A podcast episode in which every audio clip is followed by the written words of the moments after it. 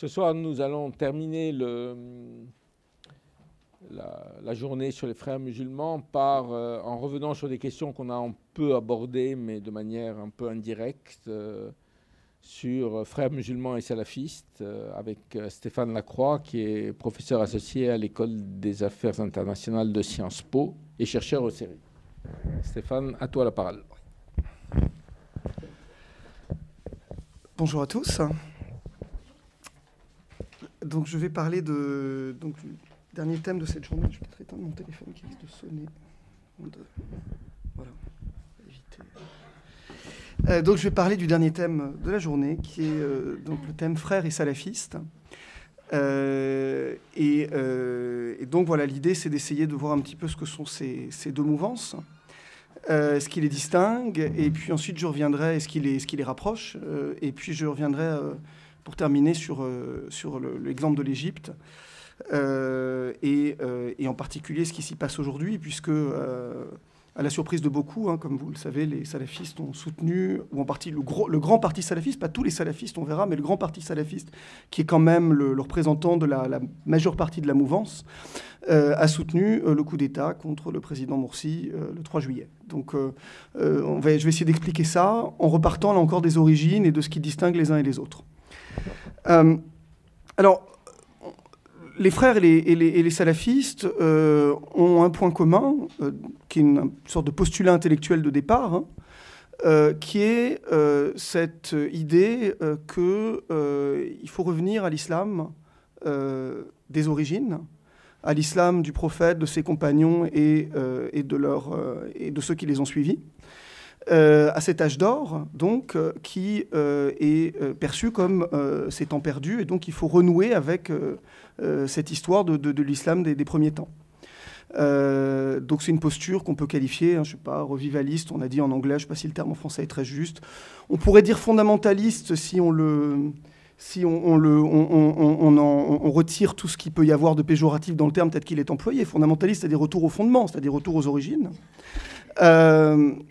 Et, simplement, donc à partir de cette posture, en fait, euh, qui, est, une posture similaire, on va euh, avoir des, des, idées et des conclusions qui vont différer.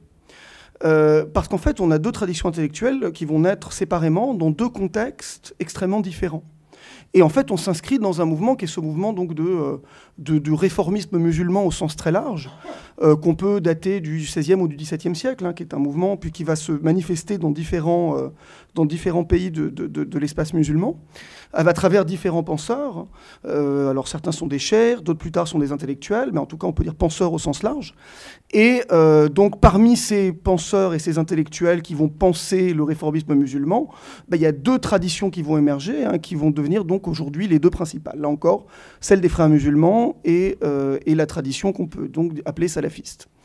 Alors elles sont différentes parce que je l'ai dit, donc c'est le, postulat de départ elle-même, mais on est dans deux contextes et dans deux histoires complètement différentes. Euh, le salafisme, il émerge alors tel qu'il est dans sa forme moderne, hein, tel qu'on emploie aujourd'hui le terme. Hein. là aussi, euh, je vais, on va revenir sur, le, ce que signifie le terme, et, donc je, reviendrai sur ça un peu plus tard. Mais le salafiste tel qu'on le, emploie le terme aujourd'hui, euh, que certains appellent wahhabisme, euh, il, apparaît en, Arabie saoudite au XVIIIe siècle, à travers un, un, prêcheur qui s'appelle Mohamed Abdel Wahhab, euh, et, Mohamed Abdel Wahhab donc, est un prêcheur du, centre de la péninsule arabique euh, qui euh, donc appelle à un retour à l'islam des origines, en particulier en insistant sur un point qui va devenir un petit peu le, cœur de la prédication salafiste, qui est cette question du credo. Euh, la question, en fait, pour Abdel elle est fondamentalement une question théologique. C'est-à-dire qu'il y a un, constate le, monde, dans il est dans, un, monde où finalement l'islam est devenu très suffisant, où le chiisme aussi est représenté, y compris dans la péninsule arabique. Et euh, pour lui, tout ça, ce sont des déviations théologiques par rapport à l'orthodoxie sunnite. Donc sa démarche au départ, c'est une démarche qui est, là encore, théologique et qui est euh, liée à une volonté de revenir euh, à euh, ce qu'il euh, entend comme l'orthodoxie sunnite. alors en particulier parce que donc c'est lié à, la, conception qui est la sienne euh, du tawhid, du principe d'unicité divine. Euh, conception qu'en fait qu'il n'est pas du tout le premier à mettre en avant. Il va l'hériter d'Ibn Taymiyyah, euh, donc théologien du, du, XIIIe, XIVe siècle. mais il va la reformuler en des termes un peu différents d'Ibn Taymiyyah et conception qui s'inscrit en fait dans la, la tradition théologique hanbalite, donc une théologie qui se veut euh, anti-rationaliste, hein, qui était l'ennemi juré des Mortazila, c'est-à-dire des théologiens rationalistes. Donc une, une, théologie qui est extrêmement euh, euh, attachée à la lettre du texte et qui se refuse à l'interprétation rationnelle pour ce qui est de la théologie.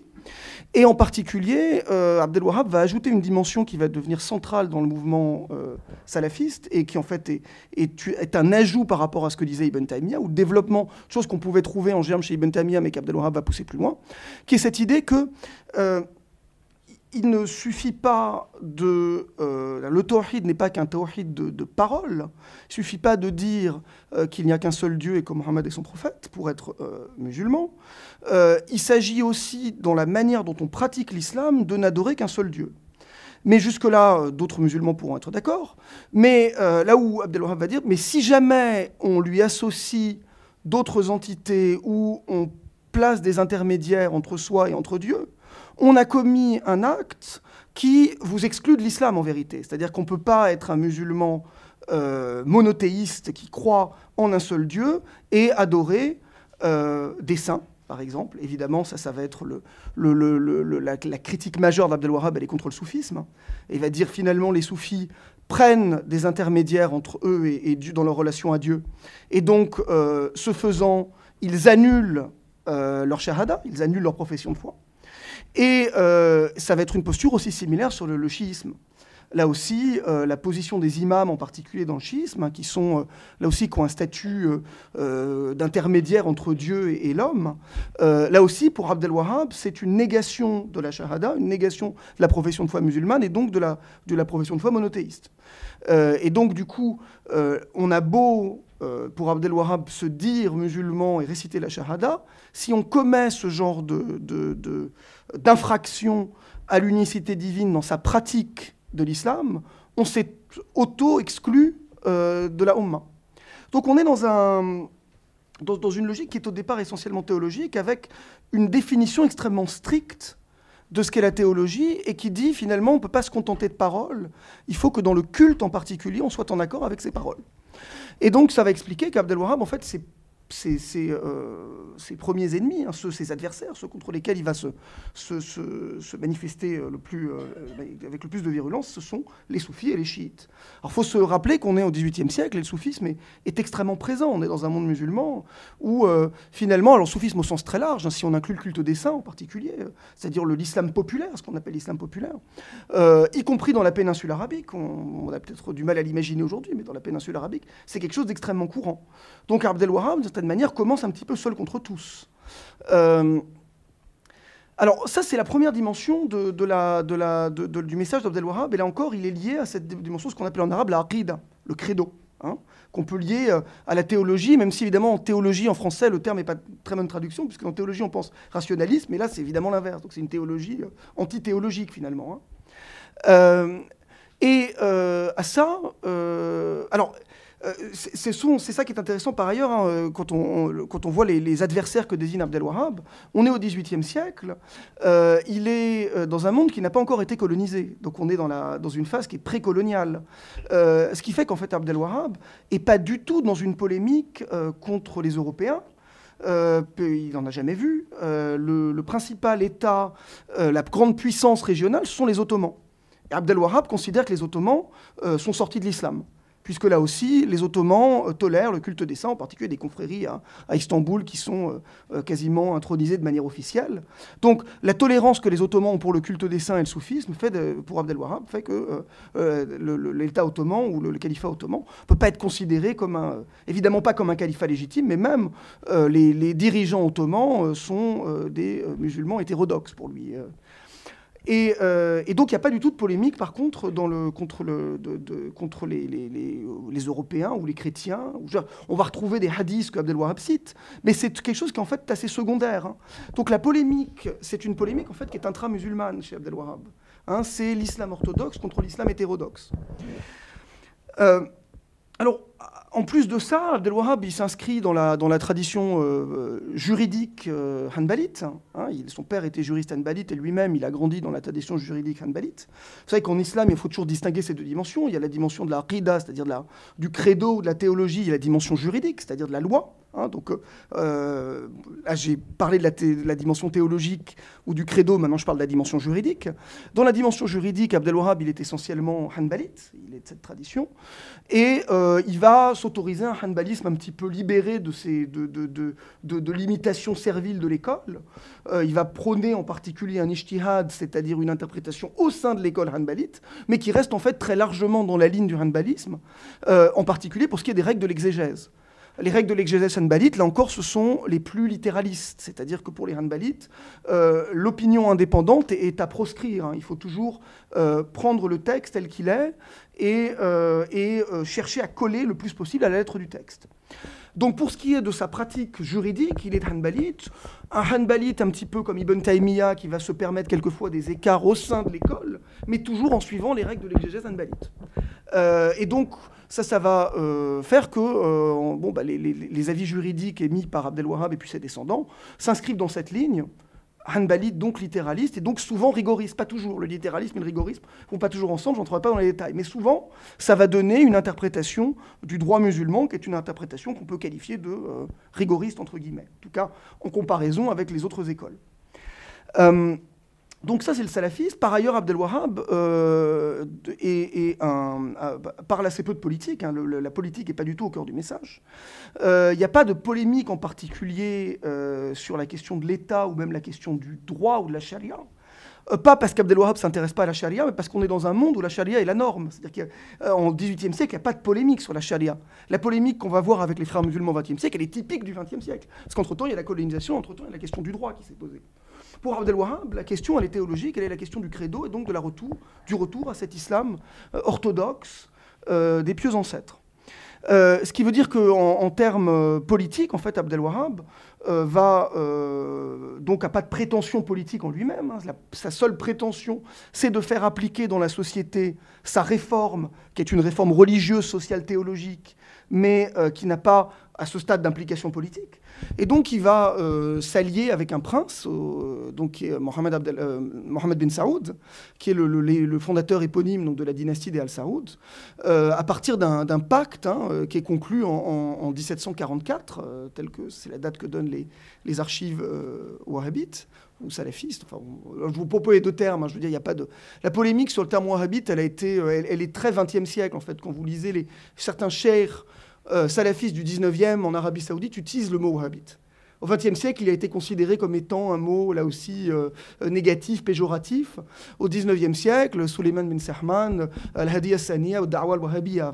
Vous avez des, des, livres d'ouléma wahhabites ou salafistes du XIXe siècle qui emploient le terme avec beaucoup moins de, sensibilité négative. Enfin, ils sont dans leur école, ils la défendent. Il n'y a pas du tout cette connotation péjorative que le terme peut avoir par la suite. Euh, alors, euh, donc, euh, le, prêcheur, Abdel Wahab, va faire alliance avec le prince, et ça va donner naissance à l'État saoudien, avec donc finalement un, prêcheur, Abdel Wahab, qui est prêt à remettre le politique entre les mains de la famille Al-Saoud et entre les mains de Mohamed Ben Saoud, avec cette espèce de, comment on peut dire, de, pacte peut-être de départ. Hein. le terme là aussi est peut-être un peu problématique, mais en tout cas d'accord, de, de, principe, de gentleman's agreement de 1744, ce qui n'est pas écrit. Hein. Euh, donc, euh, Abdel Wahhab euh, s'engage à soutenir le pouvoir de Mohamed bin Saoud, et Mohamed bin Saoud s'engage à faire appliquer dans la société la réforme telle que pensée par Abdel Wahhab, la réforme de l'islam dans un sens salafiste. Et donc, euh, donc, à partir de là, on va voir naître l'État saoudien et euh, la, prédication salafiste, le, message d'Abdel Wahhab, devient l'islam officiel en Arabie saoudite. islam officiel, donc avec un, à partir du, alors dès le, dès le départ, mais de manière formalisée à partir du XXe siècle, ce bras entre guillemets policier hein, qui fait appliquer la réforme dans la société. C'est le comité pour la prévention du vice et la promotion de la vertu. Euh, donc ce qu'on appelle parfois la police religieuse, entre guillemets, qui est en fait un élément fondamental du système, puisque c'est l'un, c'est l'une des clauses de l'accord. Hein. Le soutien des oulémas au prince en échange euh, de l'engagement à faire appliquer la réforme et donc à faire, à imposer des pratiques religieuses orthodoxes à la société. Et donc le, bras qui se charge de faire appliquer ces principes, c'est euh, ce comité de promotion de la vertu et de prévention du vice. Donc c'est pour ça qu'il a une position si centrale dans le système. Je ne vais pas revenir dessus, mais en Arabie Saoudite, il y a régulièrement des débats sur, ce, euh, sur cette police religieuse. Euh, certains intellectuels libéraux en Arabie Saoudite disent qu'il faut l'abolir. En fait, elle est tellement centrale dans la légitimité du pouvoir qu'elle est extrêmement difficile à remettre en cause. Euh, en échange de ça, donc Abdel Wahab est prêt à remettre le politique entre les mains des princes. Et en fait, on va voir se développer un, pouvoir à deux têtes, en vérité, en Arabie saoudite. C'est un modèle assez particulier qui n'existe qu'en Arabie saoudite, avec deux élites qui est l'élite religieuse d'un côté l'élite des oulémas, et puis de l'autre côté l'élite des princes, l'élite politique, euh, qui se répartissent les prérogatives. On, va voir apparaître euh, des, des, domaines réservés de chacune de ces deux élites. en particulier, alors, le, politique au sens strict en Arabie saoudite relève des princes. les oulémas sont là pour, en théorie, protester en privé quand le politique euh, prend des décisions qu'il conteste. Ils ne sont pas censés contester ouvertement les décisions politiques. Et, euh, et, les décisions politiques, elles relèvent très largement des princes. En particulier, euh, la politique étrangère, par exemple, c'est partie d'un des domaines qui, en Arabie saoudite, relève des princes. Alors, ça, c'est justifié, je ne vais pas entrer dans les détails, mais c'est justifié en islam par les, théories de la siyasa shari'a, c'est-à-dire la politique légitime, qui est un domaine euh, là aussi euh, euh, développé par les oulémas, pour régler le rapport entre le politique et le religieux. Donc Abdel Wahab va s'appuyer, puis le système va s'appuyer sur des écrits de siyasa sharia, de politique légitime, pour justifier cette relation entre le politique et le religieux. mais ça veut dire que donc le politique a une autonomie en Arabie saoudite. Et cette autonomie, on va la voir, donc j'ai dit les questions de politique étrangère, ça fait partie de, cette, de, l'endroit de Cette autonomie, elle est justifiée dans la siyasa sharia par le concept de maslaha. C'est-à-dire que euh, euh, les princes peuvent, dans les domaines sur lesquels la charia n'a pas euh, d'opinion stricte, prendre des décisions politiques de manière indépendante, à condition de ne pas violer de principes de la charia, et à condition d'être guidés par le bien commun. Hein, et donc le terme de bien commun apparaît là aussi, euh, maslaha Donc quand euh, le pouvoir saoudien en 1945 euh, fait cette alliance avec les États-Unis, euh, donc à l'époque de la rencontre entre le roi Abdelaziz et Roosevelt, et cette alliance qui continue jusqu'à aujourd'hui, hein, en fait cette alliance elle relève des prérogatives du politique et elle est justifiée par la conception de maslaha. Donc, le, les oulémas, quand vous leur demandez, mais vous allez, en Arabie Saoudite, vous leur demandez, mais ça vous gêne pas que le pouvoir soit allié aux Américains Zulema disent euh, si les princes euh, ont pris cette décision, c'est parce qu'ils considéraient que c'était pour le bien du pays et donc de l'islam. Et les princes euh, sont ceux qui comprennent le mieux quel est le bien commun. Donc, on, va voir deux domaines émerger. C'est un système assez particulier, avec finalement des oulémas qui renoncent entre guillemets aux politiques et le remettent entre, les mains des princes. À condition, là encore, que la société soit réformée en permanence, en fait, hein, par cette réforme permanente qui est celle de la, qui est celle de la, de la police religieuse. Voilà pour ce qui est du, salafisme tel qu'il apparaît, et puis euh, donc il est l'islam officiel en Arabie saoudite. Euh, les frères musulmans, c'est une, euh, une histoire très, très différente. On est dans un tout autre contexte, on est dans, dans, la, dans la, la, continuité de ce qu'on appelle le, le, réformisme musulman parfois, donc qui apparaît en, Syrie, en Égypte à la fin du, 19e siècle, dans un contexte qui est un contexte colonial, euh, où euh, finalement on pense là aussi la nécessité de revenir au fondement, la nécessité de revenir à l'islam des origines, mais dans une logique qui est celle de compétition ou celle de contre des puissances coloniales et de nécessité d'un renouveau politique contre la mainmise politique et militaire des puissances coloniales. Donc, la, politique dans le réformisme musulman, elle est centrale en fait à la, logique qui préside à, son apparition. Alors, euh, évidemment, on va voir apparaître au XIXe siècle euh, donc Mohamed Abdou, puis ensuite Rachid Reda, qui est plus conservateur, hein, qui va reprendre l'idée de départ, mais qui fait une lecture plus conservatrice des textes en particulier. Rachid Reda, il est né en 1865, il meurt en 1935. Et, donc les réformistes musulmans sont ceux qui vont penser, là encore, ce retour au fondement de l'islam, mais à travers la nécessité d'une construction politique euh, et de la mise en place d'un système politique euh, euh, conforme à l'islam des origines, ce système politique étant pensé comme étant le, seul remède pour lutter contre à la fois l'influence étrangère et en particulier l'influence politique et militaire étrangère. donc on est dans un tout autre contexte où finalement l'adversaire, ce sont cette fois-ci les Européens, et ce modèle politique qui a été importé à partir du 19e siècle à travers la colonisation, le modèle politique finalement occidental, hein, de, l'État occidental, et en particulier pour ce qui est du droit, la question euh, du droit va se poser de manière cruciale, euh, puisque là, euh, à partir du 19e siècle, vous avez une sécularisation du droit qui va soit être imposée par les puissances européennes, soit être adoptée, je veux dire, de manière autonome par des gouvernants comme Mohamed Ali en Égypte en particulier, puis ses descendants, Ismail Pacha, etc., qui vont, euh, ou en Tunisie, Khaled enfin je veux dire des, gouvernants qui sont des gouvernants indépendants en théorie des puissances occidentales, mais qui vont chercher à imiter le modèle européen, et en particulier le modèle de la sécularisation du politique et du droit. Donc, euh, pour les réformistes musulmans, le problème, il est là. Et donc, il faut revenir à un modèle politique et juridique musulman, donc calqué de leur point de vue sur l'islam des origines pour lutter contre euh, cette situation euh, de domination dans laquelle se retrouve le monde musulman. Et donc, ce qui est intéressant, c'est que là, pour le coup, il n'y a pas du tout de polémique théologique. Et en fait, pour les réformistes musulmans, la polémique théologique, elle est très secondaire. ils s'intéressent assez peu, finalement, au débat intra-musulman. Euh, alors les premiers, même, on va dire, Jamal ad-Din al-Avrani, euh, euh, certains disent qu'il était peut-être chiite, il, évolue dans le monde sunnite, c'était un premier réformiste musulman. la question, en fait, n'est pas très importante pour lui, parce que son message est politique, son message n'est pas un message théologique.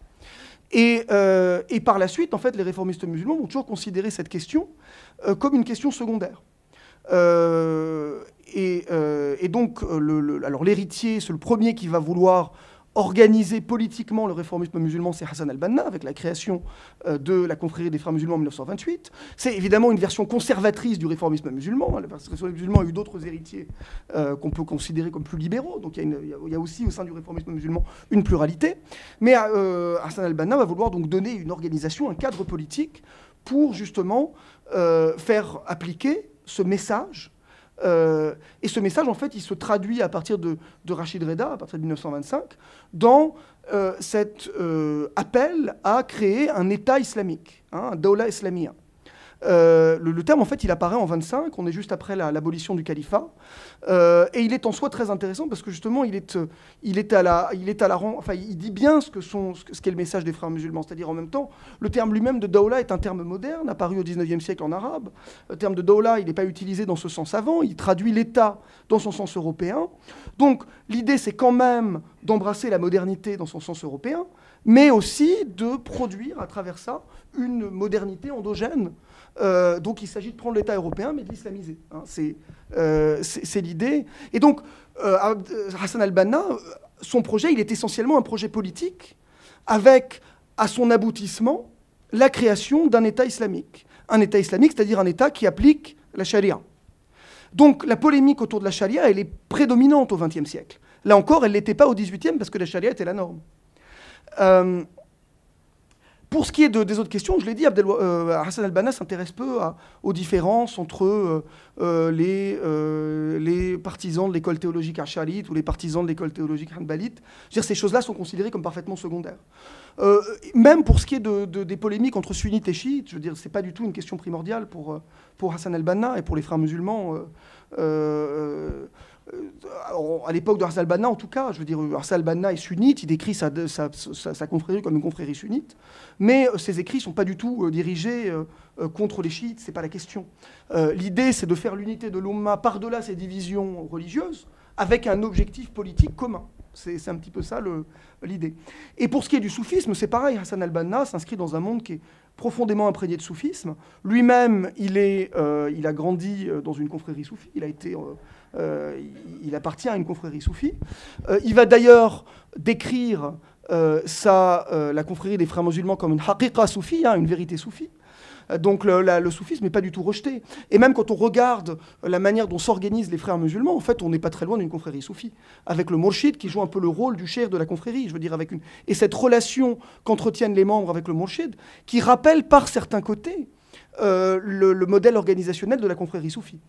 Donc toutes ces polémiques qui étaient centrales pour Abdel Wahab, elles sont secondaires. Et par contre, la question politique, là, est première. Euh, alors, euh, là, il y a quelque chose à dire sur le terme salafiste. On va voir euh, euh, que c'est le moment où le terme salafiste change de sens. Hein. J'ai dit tout à l'heure, le terme est très compliqué à utiliser. Et souvent, en fait, ceux qui lisent un peu rapidement les textes mélangent un peu tout. Parce qu'en fait, le terme salafiste, il est employé à différentes époques par différents courants pour dire différentes choses.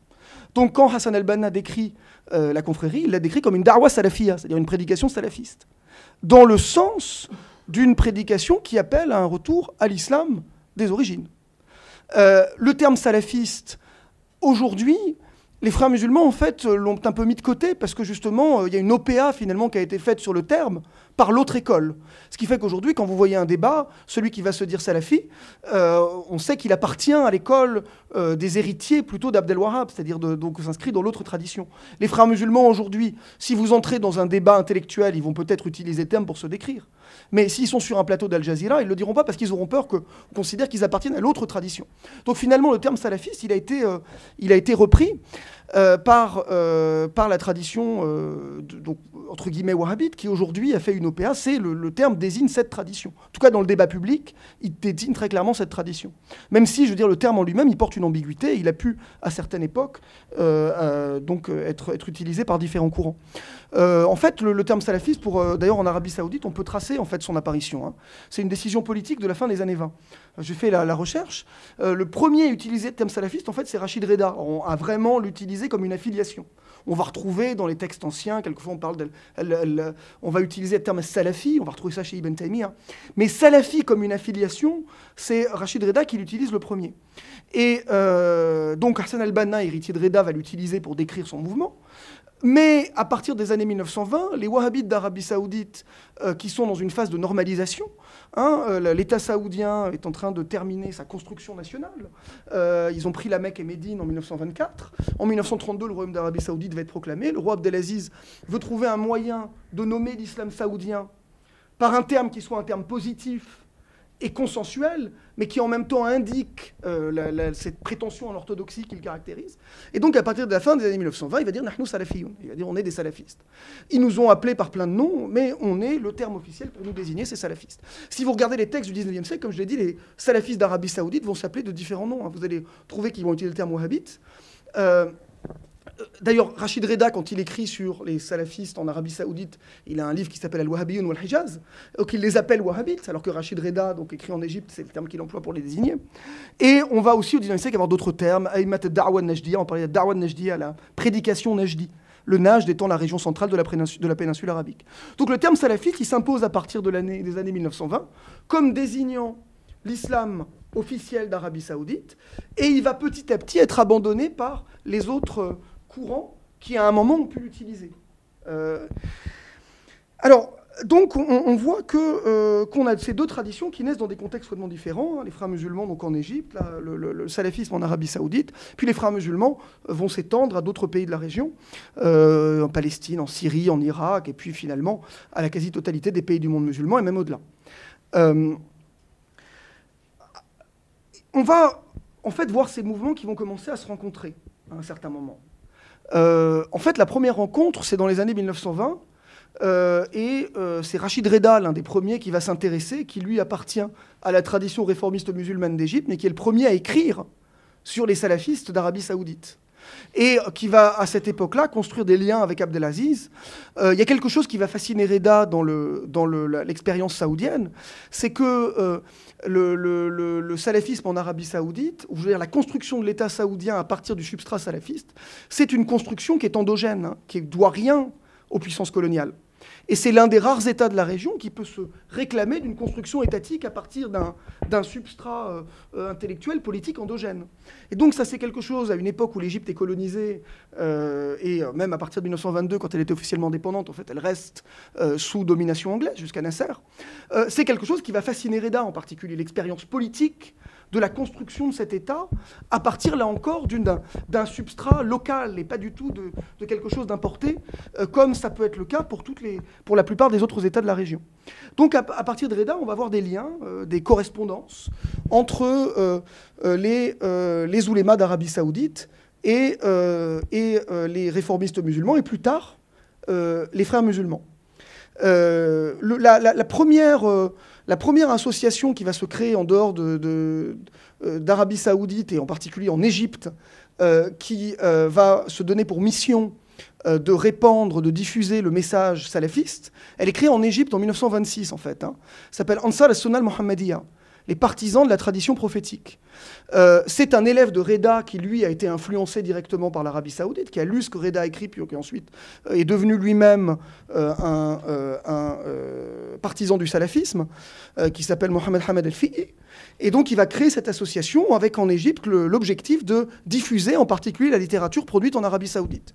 Donc, à partir de 1926, vous avez en, Égypte une association qui est en fait une association d'oulémas. Hein. Ce n'est pas un mouvement de masse du tout, c'est un groupe d'oulémas mais qui vont s'organiser en association et qui, euh, publient et euh, diffusent euh, la littérature, donc les livres de Mohamed Abdel Wahhab et puis de tous les héritiers de son école en Arabie saoudite.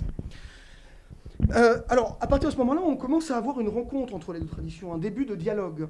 Mais en fait, c'est surtout à partir des années 50 que la rencontre va se faire entre frères musulmans et salafistes. Et elle va se faire du fait de, deux choses. Euh, d'abord, euh, il faut rappeler un peu l'histoire égyptienne. Euh, en 52, c'est la révolution nassérienne.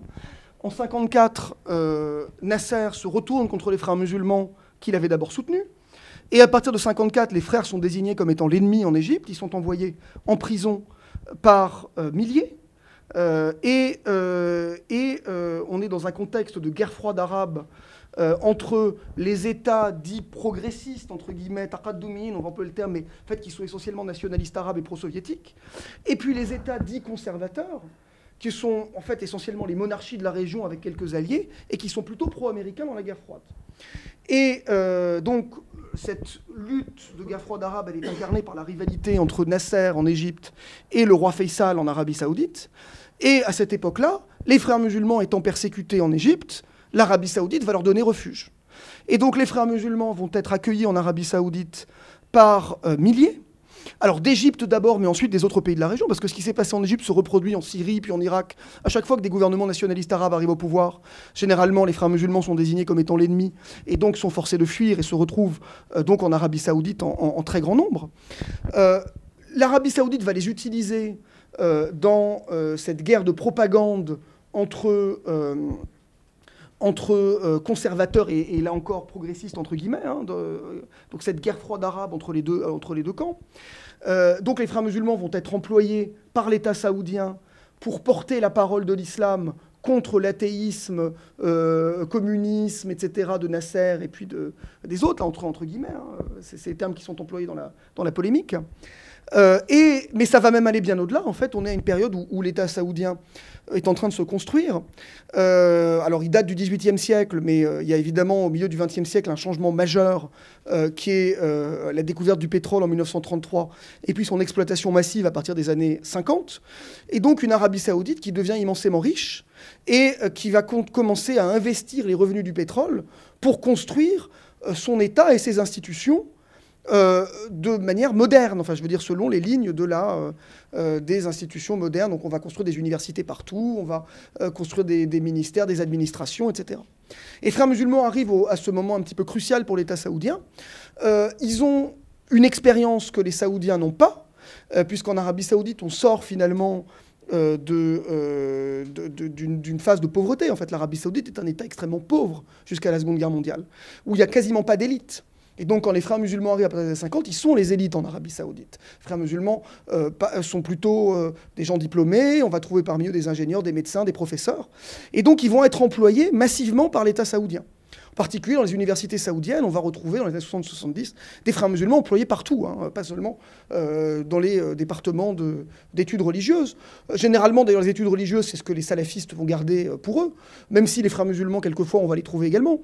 Mais on va les trouver en ingénierie, en médecine. Enfin, je veux dire, on a vraiment les frères musulmans qui deviennent un petit peu le moteur de la construction de l'État saoudien et qui se font une place centrale au sein de cet État dont l'idéologie officielle est le salafisme. Donc ça va être en fait un premier lieu de rencontre. Hein, et la rencontre, elle va se faire en Arabie saoudite, en particulier au sein des universités. Les universités vont être un, des lieux de ce creuset euh, des deux réformismes, hein, d'une certaine manière. Mais la rencontre, elle va aussi se faire à l'étranger, parce que euh, à partir des années 60, euh, l'Arabie saoudite va construire un certain nombre d'institutions qui ont vocation à diffuser l'islam salafiste à l'extérieur des frontières du royaume. On est là encore dans le contexte de cette guerre froide arabe, et donc il s'agit euh, euh, d'exporter l'islam saoudien pour faire pièce à l'influence nationaliste arabe.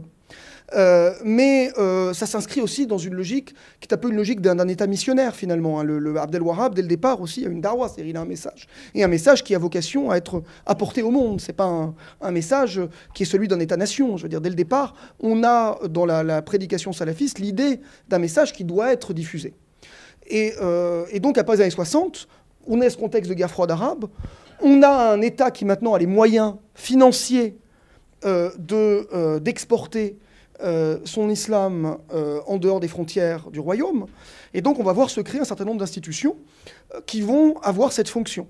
Alors ça va être la Ligue islamique mondiale, même si la Ligue islamique mondiale au début c'est compliqué parce qu'on a des frères musulmans et des salafistes. Donc c'est parce qu'on est aussi à cette période un peu de jonction, on va trouver les deux en Arabie saoudite. Donc il n'y a pas que des salafistes dans la Ligue islamique mondiale, on va trouver les deux. mais une institution par exemple qui va être une institution majeure dans l'exportation du salafisme, c'est l'Université islamique de Médine. Euh, qui en fait pensait comme une réponse à l'université Al-Azhar. Euh, là encore, guerre froide arabe, Al-Azhar est en Égypte, Nasser utilise Al-Azhar pour essayer de propager son message avec un islam qui serait socialo-compatible. Hein. Et on a à l'époque, le livre qu'on diffuse à Lazare dans les 60, c'est le communisme, le, socialisme de l'islam, la quête à l'islam de, euh, du cher Mustafa Sibai, hein, qui, est, repris un petit peu comme étant la preuve que donc ce que dit Nasser est compatible avec l'islam. Et donc les Saoudiens, en retour, vont construire une université islamique qui, elle, a pour vocation d'exporter euh, l'islam saoudien. Et dès le départ, euh, l'Université islamique de Médine, elle fonctionne avec un système de bourse. Euh, et la majorité des étudiants sont des étudiants boursiers qui viennent du, du, monde entier et donc qui obtiennent des bourses pour aller étudier quelques années et qui ensuite repartent dans leur pays d'origine avec en eux la darwa salafiste. Euh, alors, il y a aussi des logiques individuelles, hein, des gens qui vont travailler en Arabie Saoudite. Euh, là aussi, la darwa se fait en Arabie Saoudite même vers les travailleurs étrangers. Euh, on a des gens qui partent au pèlerinage. Je veux dire, enfin, y a on a une forme de transnationalisation du salafisme qui fait que, en fait, le salafisme, il va à partir des années 60 s'exporter aussi en dehors d'Arabie Saoudite, de manière massive. Et donc là aussi, se retrouver dans un certain nombre de pays où la tradition réformiste dominante, que ce soit en Égypte ou ailleurs, elle est plutôt celle des frères musulmans. Donc ce que je veux dire, c'est que à la fois en Arabie Saoudite et ailleurs, on va voir ces deux traditions commencer à se rencontrer. Euh, alors cette rencontre, elle va avoir deux conséquences. La première, ça va donner lieu à des hybridations. Euh, les hybridations, on les voit en particulier en Arabie Saoudite, où on va voir apparaître euh, à la rencontre entre les frères musulmans et les salafismes un salafisme qu'on pourrait appeler politisé. Euh, d'un mouvement qui est d'abord un mouvement social qui apparaît dans les universités saoudiennes dans les années 70, euh, qu'on appelle le mouvement de la Sahwa islamia, du réveil islamique. Et euh, les partisans du réveil islamique, ce sont des gens qui en théologie et en credo lisent Abdel Wahhab et les gens de l'école salafiste, mais qui lisent sur les questions politiques et culturelles les livres écrits par les gens appartenant à l'école des frères musulmans. Donc, et, finalement, il y a complémentarité, puisque les frères musulmans et les salafistes parlent de deux questions différentes. Donc l'hybridation se fait en fait de manière assez simple. Euh, et donc on voit à partir des années 70 apparaître en Arabie saoudite un salafisme politisé. Salafiste, là encore, qui emprunte aux frères musulmans pour la politique et qui emprunte aux salafistes pour les questions euh, religieuses et théologiques.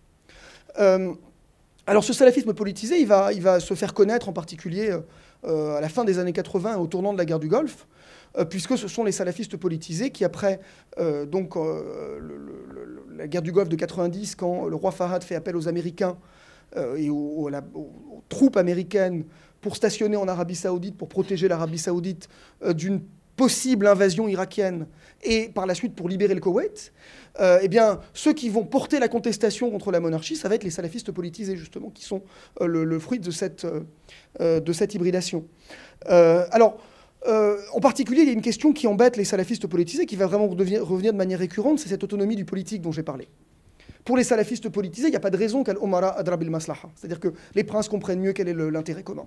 Et que donc, il n'y a pas de raison que les princes décident d'inviter les Américains en Arabie Saoudite ou qui maintiennent cette alliance avec les États-Unis, alors même que des oulémas qui ont la culture religieuse nécessaire peuvent dire que en islam c'est interdit.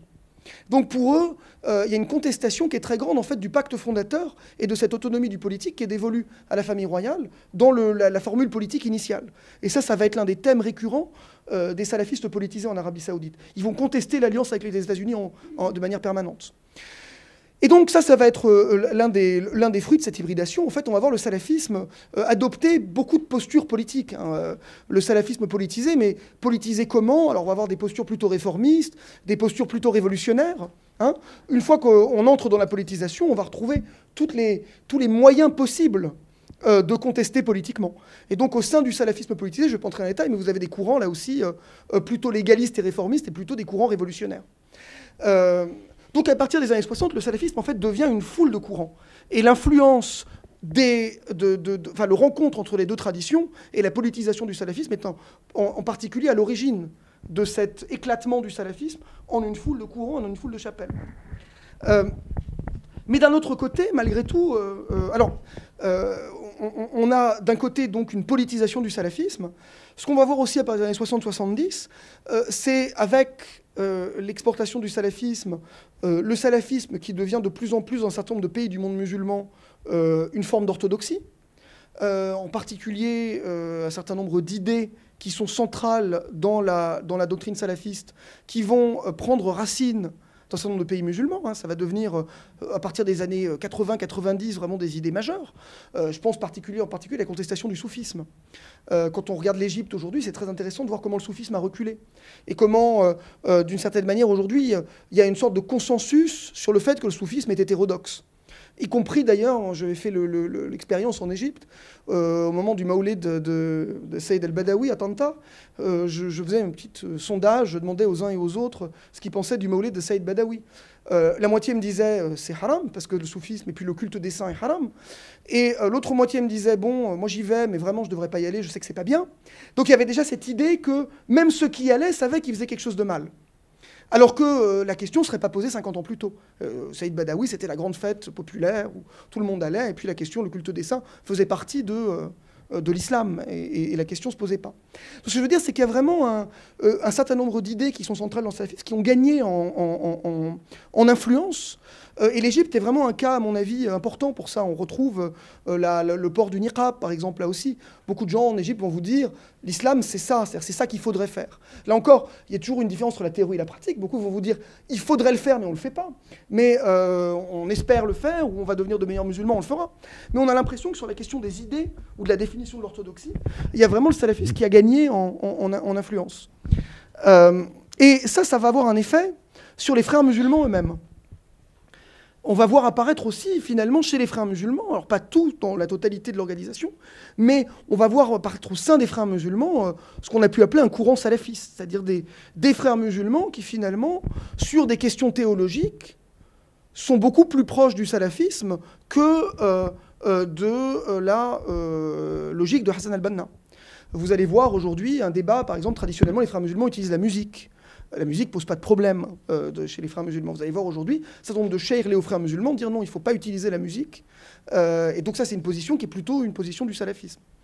Euh, aussi sur le port, là aussi du niqab, qu'on va voir chez certaines sœurs musulmanes. Alors c'est pas la majorité, mais donc il y a aussi. Mais finalement, là, ce que je veux dire, c'est que c'est pas seulement les, frères musulmans. Hein. Il y a.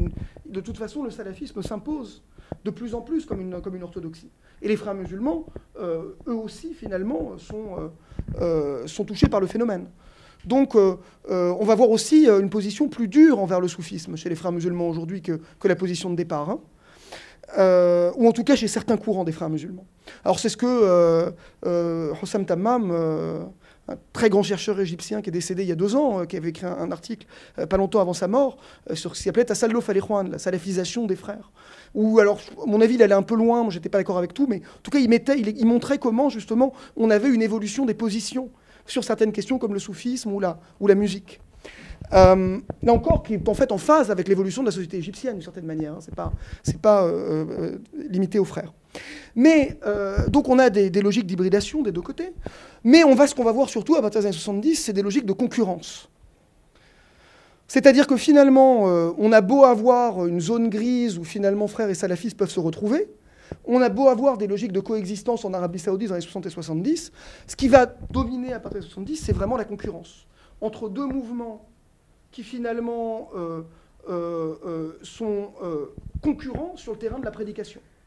Et qui, même s'il y a encore des points de rencontre, se pensent comme suffisamment différents pour, pour finalement voilà, lutter l'un contre l'autre sur le terrain de la prédication. Et, et, cette concurrence, on va la voir à partir des 70 partout.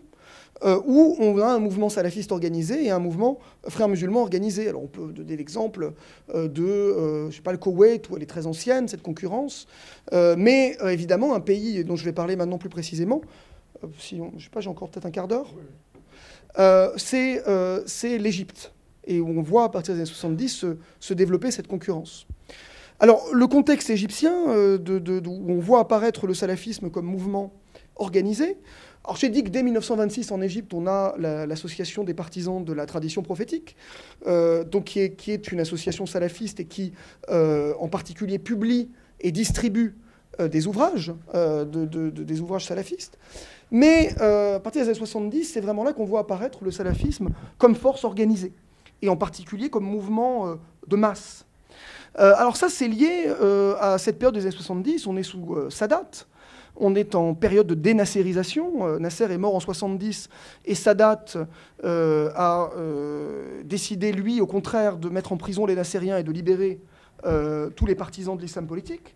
Et donc c'est l'époque où les, frères musulmans en particulier sont libérés de prison, où finalement Sadat lui-même s'appuie de plus en plus sur le référent islamique pour sa légitimation s'appelle Raïs al-Mu'min, hein, le président croyant. Et euh, on voit s'organiser dans les universités égyptiennes euh, ce mouvement estudiantin qu'on appelle des Gamarat Islamiyya, qui est au départ en fait un, mouvement étudiant qu'on va retrouver donc euh, dans toutes les universités d'Égypte, qui va devenir un mouvement de masse extrêmement influent, avec au départ une culture politique et religieuse qui est elle-même hybride en fait. Quand on discute avec les gens des Gamarat Islamiyya des 70, ils vous disent on lisait tout.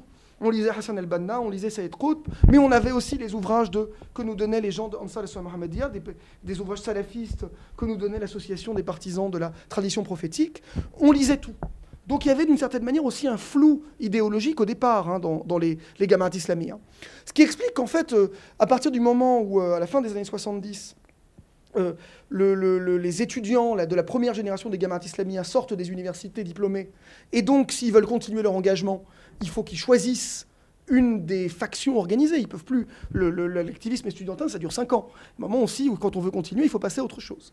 En fait, on va voir les gamins islamiens éclater en différents courants, avec les gens qui sont au départ membres des gamins islamiens, mais qui vont rejoindre différents mouvements. En particulier, beaucoup vont rejoindre les frères musulmans finalement.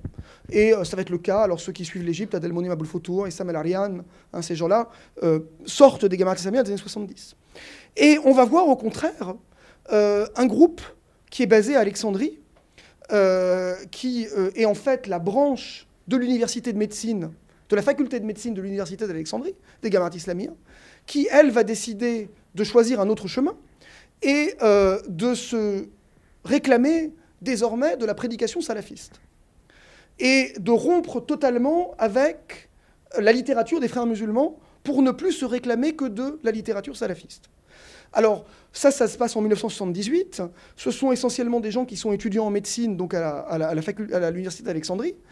Euh, et ils sont cinq au départ, ils ne sont pas très nombreux, mais ils ont avec eux peut-être un, certain nombre déjà de partisans, mais en tout cas on a cinq figures majeures, et qui eux décident euh, donc de surtout pas rejoindre les frères musulmans et de rompre définitivement avec les frères musulmans, et de créer une organisation qui s'appelle la prédication salafiste, Ad-Darwa Salafia, euh, qui se donne pour objectif de diffuser le message salafiste en Égypte, mais de le faire de manière différente à ce que faisait Ansar al-Sunnah qui publiait des livres. Eux, finalement, ils ont l'expérience de l'activisme estudiantin et ils vont vouloir mettre à profit ce qu'ils ont appris dans leurs années d'activistes étudiants. Et en particulier ce qu'ils ont appris des frères musulmans. Donc la prédication salafiste, elle va se construire comme organisation et pas seulement comme association, avec une structure en particulier organisée qui, par certains côtés, a vocation à copier celle des frères musulmans. Donc, cette prédication salafiste qui est née en 78, elle est le pendant salafiste des frères musulmans, où elle se pense comme telle, avec l'idée de, donc, de reprendre un certain nombre de méthodes euh, activistes qui sont celles des frères musulmans, mais euh, au service d'un message qui est un message salafiste. Euh, donc on va la voir s'organiser en particulier un peu de manière similaire. Hein. les salafistes ont un guide aussi, la prédication salafiste, il s'appelle Al-Qayyim, il ne s'appelle pas Al-Murshid, hein, mais il l'appelle Al-Qayyim. Il s'appelle Abu Idris, euh, et, donc avec là aussi cette idée de reprendre une forme d'organisation. Parce que ce qu'ils ont appris pendant leurs années d'activisme estudiantin, c'est qu'on euh, ne peut pas être efficace si on n'est pas organisé. Et donc à partir de 78, on voit se développer cette organisation qui commence à Alexandrie, euh, dont les chairs jusqu'à aujourd'hui sont basées à Alexandrie. Hein. Pour ceux qui là aussi suivent l'Égypte, euh, Shir Yasser Bourhami, Saïd Abdelazim, Ahmed Farid, euh, Mohamed Ismail Al-Muqaddem, donc ils sont tous basés à Alexandrie et qui sont tous d'ailleurs des médecins. Euh, donc ils sont chers à mi-temps, parce que le, reste du temps, ils officient dans des cliniques. le, Yasser Bourhami, qui est le personnage le plus influent aujourd'hui, il est pédiatre, donc il a sa clinique à Alexandrie, où on peut aller le rencontrer entre deux consultations de pédiatrie. et, et donc à partir de là, cette organisation, elle va se, construire et se propager à partir d'Alexandrie. Elle va bénéficier d'un climat euh, extrêmement favorable après 81. Puisque donc en 81, euh, Sadat est assassiné. Euh, il est assassiné par une action conjointe d'Al Ghihad et d'Al Gamar al-Islamia, qui sont donc des groupes révolutionnaires, là aussi issus des Gamar al-Islamia des 70, mais qui eux ont choisi l'option violente. Et euh, dans la suite de l'assassinat de Sadat, donc c'est Moubarak qui était son vice-président qui hérite du pouvoir, et Moubarak va réprimer tous les islamistes politisés. En fait, il va, va euh, pas faire de, différence. Donc aussi bien la Gamma islamique que Guillaume, mais en fait les frères musulmans aussi, qui n'avaient rien à voir avec l'assassinat de Sadat, vont finir en prison. Et dans ce contexte, les gens de la Darwa salafia, les gens de la prédication salafiste d'Alexandrie, puisque donc ils sont dans une logique salafiste, ils font pas de politique, on, revient au, message de départ. Hein. Eux, ce qui les intéresse, c'est la réforme religieuse, c'est la réforme théologique. Ils n'ont pas ce versant politique. Euh, eh bien, euh, ils sont perçus comme étant au contraire euh, peut-être des alliés potentiels, en tout cas des gens dont l'influence est perçue par le régime comme beaucoup moins dangereuse que celle des islamistes politisés. Et donc, pendant les années 80 et 90, on a une gestion extrêmement compliquée du champ religieux en Égypte, avec un pouvoir qui va jouer les uns contre les autres en permanence, mais qui, en général, va plutôt se montrer bienveillant par rapport à la prédication salafiste.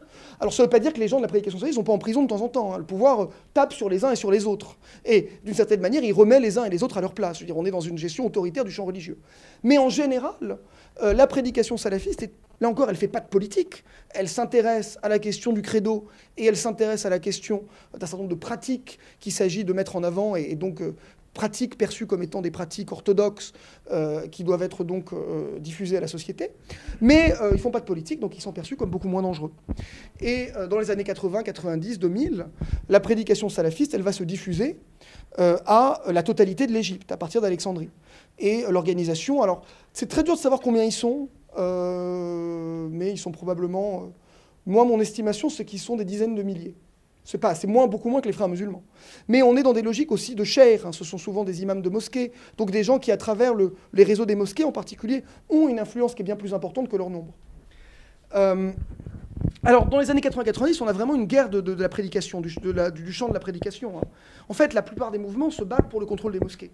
Et en particulier, euh, moi j'ai récolté sur mon terrain en Égypte des dizaines d'histoires de comment, dans telle mosquée Alexandrie, Amnad Daoula, c'est la sécurité d'État, intervient pour, euh, euh, pour renvoyer ou licencier un imam qui était considéré comme étant pro-frère musulman, et puis à sa place, on va nommer un imam lié aux salafistes.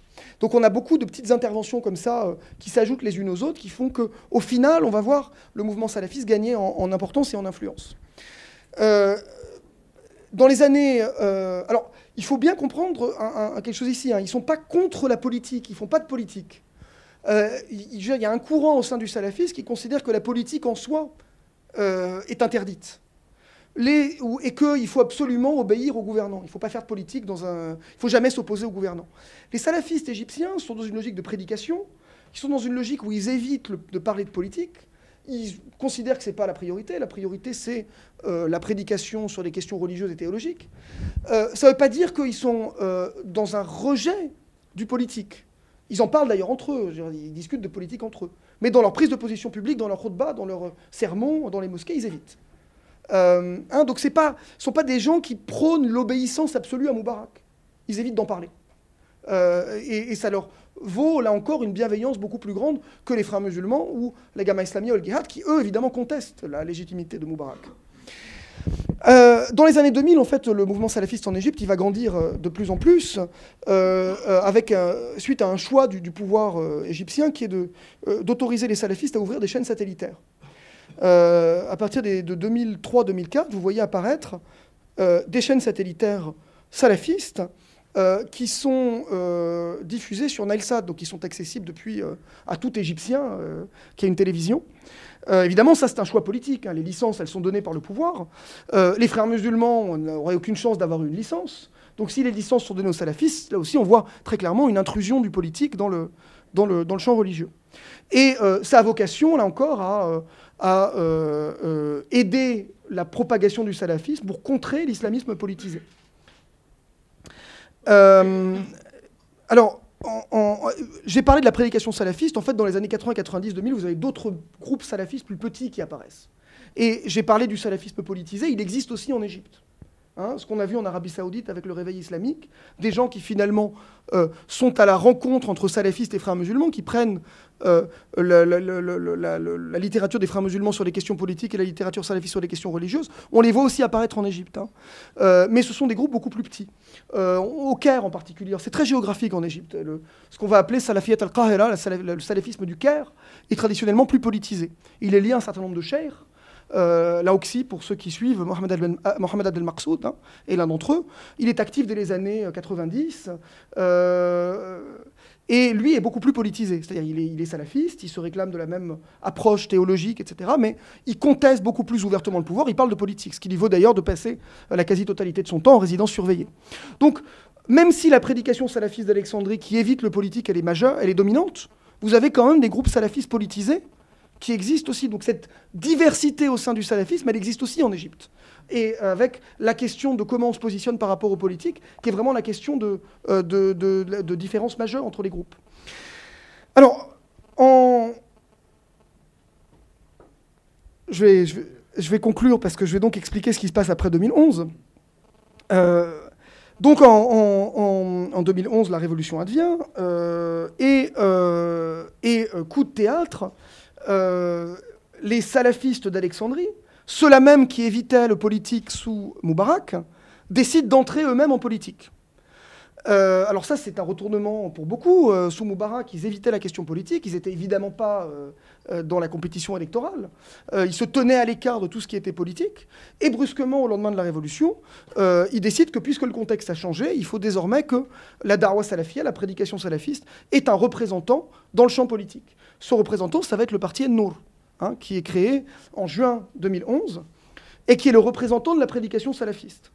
Donc, qui est la plus grosse organisation salafiste d'Égypte. Alors, ce n'est pas le seul parti salafiste qui va se créer. Les groupes salafistes politisés dont j'ai parlé, eux aussi, ils vont créer des petits partis salafistes. Vous avez au total une dizaine de partis salafistes en Égypte, euh, dont les salafistes du Caire, par exemple. Hein. les salafistes du Caire, ils vont créer un parti qui s'appelle Al-Asal, hein, euh, l'authenticité, euh, du Cheikh Mohamed El Marsoud, dont je parlais tout à l'heure, mais eux, ils étaient politisés dès avant la Révolution, d'une certaine manière. Ce n'était pas très étonnant qu'ils créent un parti après. C'était plus étonnant de la part des salafistes d'Alexandrie. Euh, et donc, on a un, champ de l'islam politique qui devient extrêmement divers, puisque donc vous avez les frères musulmans qui créent leur parti, une dizaine de partis salafistes, et vous avez une dizaine de partis dissidents des frères musulmans qui se créent également. Donc vous avez au total une vingtaine de partis islamistes après la révolution en Égypte. Alors évidemment, euh, ils n'ont pas tous le même poids. Les deux partis qui comptent, c'est le parti Liberté et Justice des Frères musulmans et le parti An-Nour. Les autres sont beaucoup plus petits, ils ne peuvent exister que, euh, euh, en, alliance avec les uns ou avec les autres. Euh, mais la question va se poser immédiatement, quelle va être la relation entre les deux grands courants de l'islam politique égyptien Il semble que les frères musulmans au départ soient relativement confiants, ils pensent que les salafistes vont les soutenir. Ils ont cette idée que finalement les salafistes n'ont jamais fait de politique, ils ne savent pas faire. Donc ils vont naturellement soutenir les frères musulmans, ces frères musulmans ont 85 ans d'expérience. Euh, et l'une des grandes déceptions des frères musulmans, c'est qu'ils vont tenter des rapprochements au départ, et salafistes, de manière obstinée, vont dire pas du tout, ça ira pas avec vous, on va faire, va autre chose. Euh, alors il y a des organes de rapprochement qui vont être euh, mis en place. Hein. Il y en a l'un d'entre eux, c'est un comité d'ouléma qui est créé au printemps 2011, qui s'appelle Al-Hayya Shar'iyya lil wal-Islah le comité euh, chariatique, je ne sais pas comment on peut dire, religieux, légitime, de, pour les droits et la réforme, qui est en fait un comité d'ouléma qui rassemble des oulémas salafistes et Khayrat al qui est l'homme fort des frères musulmans. Ça fait partie de ces organes un petit peu de, discussion entre salafistes et frères musulmans. Donc on a un certain nombre de canaux qui vont être ouverts euh, pour que les uns et les autres discutent. Euh, et de fait, sur certaines questions, on va voir des convergences.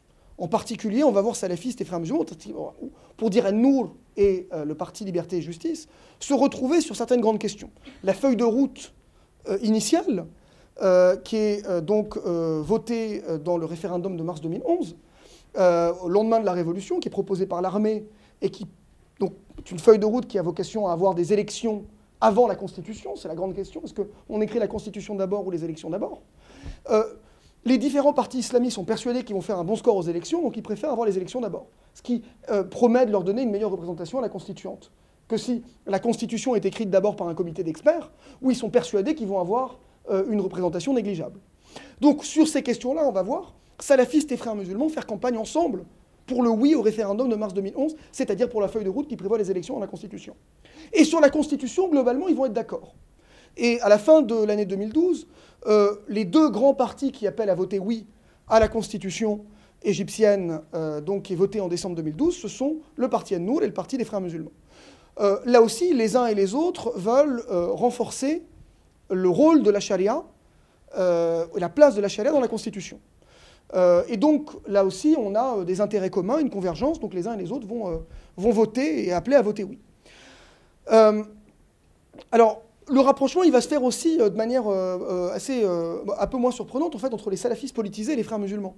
Si vous regardez aujourd'hui, post-coup, c'est-à-dire post-3 juillet 2013, en fait, le parti En-Nour est celui qui aujourd'hui soutient l'armée, et les neuf autres petits partis salafistes dont j'ai parlé, ils soutiennent tous les frères musulmans.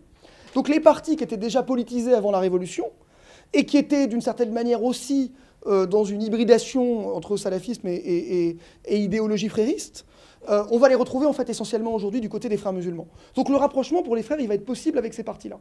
Le parti qui refuse finalement, au-delà de l'alliance un peu conjoncturelle, le rapprochement, c'est le parti Ennour qui en fait dès le départ va se poser en compétition, là aussi, hormis sur ces petites questions conjoncturelles, constitutionnelles ou de feuilles de route.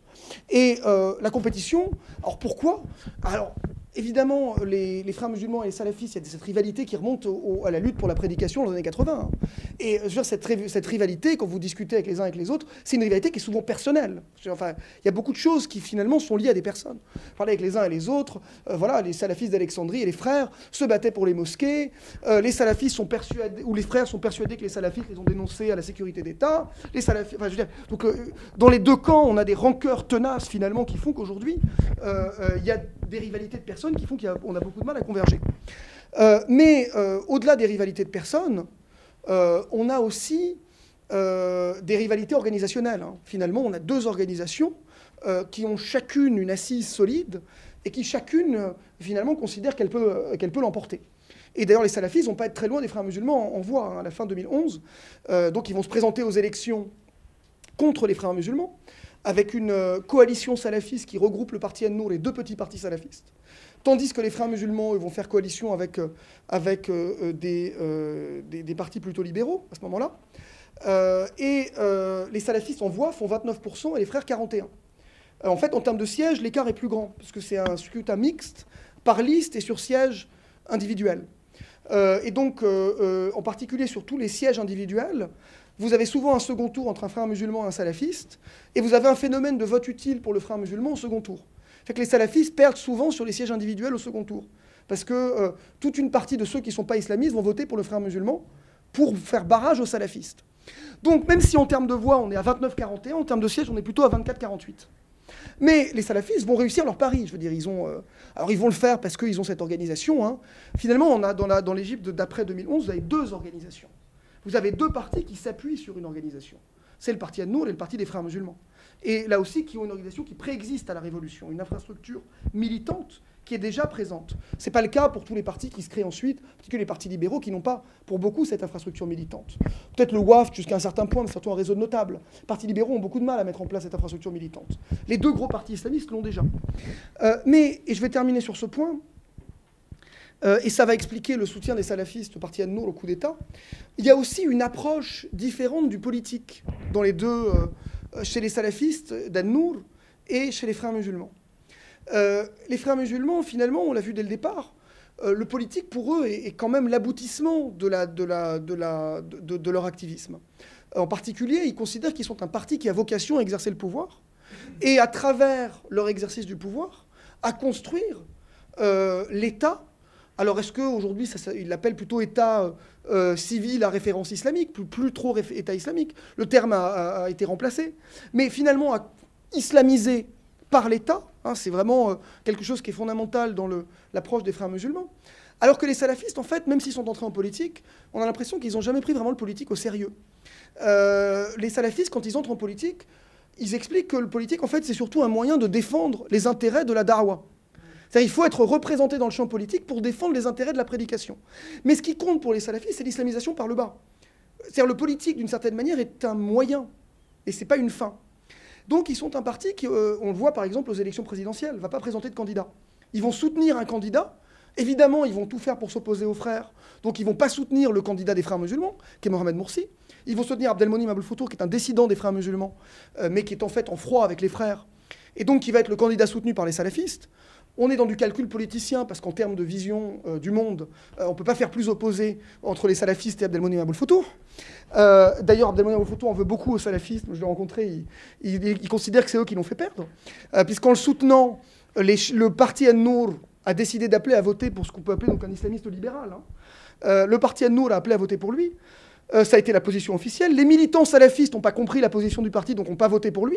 Et toute une partie des libéraux qui s'apprêtaient à le soutenir, parce qu'il était soutenu par les salafistes, n'ont pas soutenu. Donc Aboul Foutou, il considère qu'il vraiment, je l'ai vu, était très énervé. il, considère que les salafistes l'ont poignardé dans le dos. Euh, et de fait, c'est vrai qu'ils ont eu beaucoup de mal à faire comprendre la position euh, à leur base. Hein. Euh, la base, évidemment, euh, ces querelles d'organisation et de personnes, elles sont beaucoup moins évidentes pour la base. C'est quelque chose qu'on voit d'ailleurs depuis le coup d'État, hein, depuis le mois de juillet. Vous avez beaucoup de gens du parti An-Nour qui, aujourd'hui, défilent avec les frères musulmans contre le coup d'État. Alors même que la position officielle du parti An-Nour, elle est en soutien au coup d'État.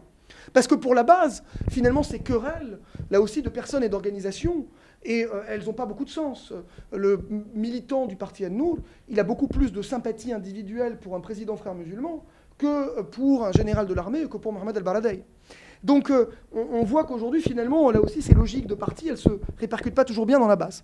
Mais je vais terminer sur ça. Euh, donc le parti euh, frères musulmans, les frères musulmans, ils sont dans une logique finalement de, l'islamisme classique, entre guillemets. Hein. Moi, pour moi, je vais, je, vais, je vais oser un terme. On a beaucoup parlé de post-islamisme. Moi, pour moi, le parti An-Nour, il est pré-islamiste. D'une certaine manière, le politique est qu'un moyen. C'est-à-dire, c'est pas. Leur idée, c'est finalement d'être un lobby religieux. Euh, euh, et du coup, un lobby qui peut s'autoriser euh, à faire coalition avec des partis avec lesquels aujourd'hui il n'a pas beaucoup en commun. Le but du jeu pour eux, c'est quoi? C'est de défendre les intérêts de la prédication et donc de l'islamisation par le bas, et de faire campagne sur un certain nombre de questions qui les tiennent à cœur. Euh, en particulier, on les a vus sur la Constitution et la, place de la charia dans la Constitution. Mais euh, ils n'ont pas envie d'exercer le pouvoir. En tout cas, pas aujourd'hui. Peut-être si un jour ils considèrent que le moment est venu, que l'islamisation par le bas est accomplie, ils le voudront. Aujourd'hui, on n'a pas l'impression qu'ils le veuillent. Et ils sont dans une position donc, où ils veulent se positionner en lobby, quitte à faire alliance avec des gens avec lesquels ils ne partagent pas grand-chose. Mais euh, ce qu'ils vont justifier pour leur participation au coup d'État, c'est de dire il vaut mieux qu'on y soit, parce que comme ça, on pourra euh, faire du lobbying sur les questions qui nous intéressent et protéger la darwa, la prédication. Euh, donc ça, c'est surtout la logique qui va présider à ça. Et du coup, pour eux, les frères musulmans sont encore plus dangereux qu'un régime séculier. Puisque quand Moursi est arrivé au pouvoir, qu'est-ce qui s'est passé? En particulier, vous allez avoir dans le gouvernement un ministre des Waqf qui est plus favorable aux frères musulmans, puisqu'il est nommé par Mohamed Morsi. Et donc la grande peur des salafistes, c'est que le contrôle du frère musulman sur le politique ait des implications sur le terrain de la prédication. C'est-à-dire qu'en nommant un, ministère des, ministre des Waqf euh, d'obédience frère musulmane, ça se traduise par la nomination d'imams frères musulmans à la place des imams salafistes.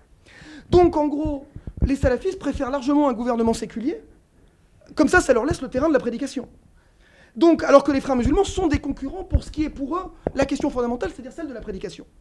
Donc, on va voir aujourd'hui, à partir de, janvier 2013, en fait, les salafistes, ils ont commencé depuis longtemps. C'est pas seulement le soutien au coup d'État. À partir de janvier 2013, ils deviennent des, ennemis, des, adversaires acharnés de Mohamed Morsi. Et ils reprennent la rhétorique des libéraux sur, la frérisation de l'État. Quand ils disent frérisation de l'État, ils disent frérisation du ministère des WAC, en fait. C'est ça, là encore, qui les, qui les inquiète le plus. Et donc, euh, donc finalement, aujourd'hui, euh, puisqu'ils sont dans cette logique de lobby euh, et qu'ils ont des prétentions qui sont entre guillemets pré-islamistes, euh, ils sont un allié finalement assez confortable pour l'armée, et eux en retour considèrent que finalement l'armée, euh, au moins, ne leur prend pas le terrain de la prédication. Donc on a une sorte de convergence d'intérêts qui explique euh, cette prise de position un peu surprenante du parti An-Nour, mais en fait parfaitement explicable si on comprend à la fois la rivalité qui oppose les deux courants et la logique de ce que les salafis considèrent comme étant la vocation du politique. Euh, je vais m'arrêter là. Merci.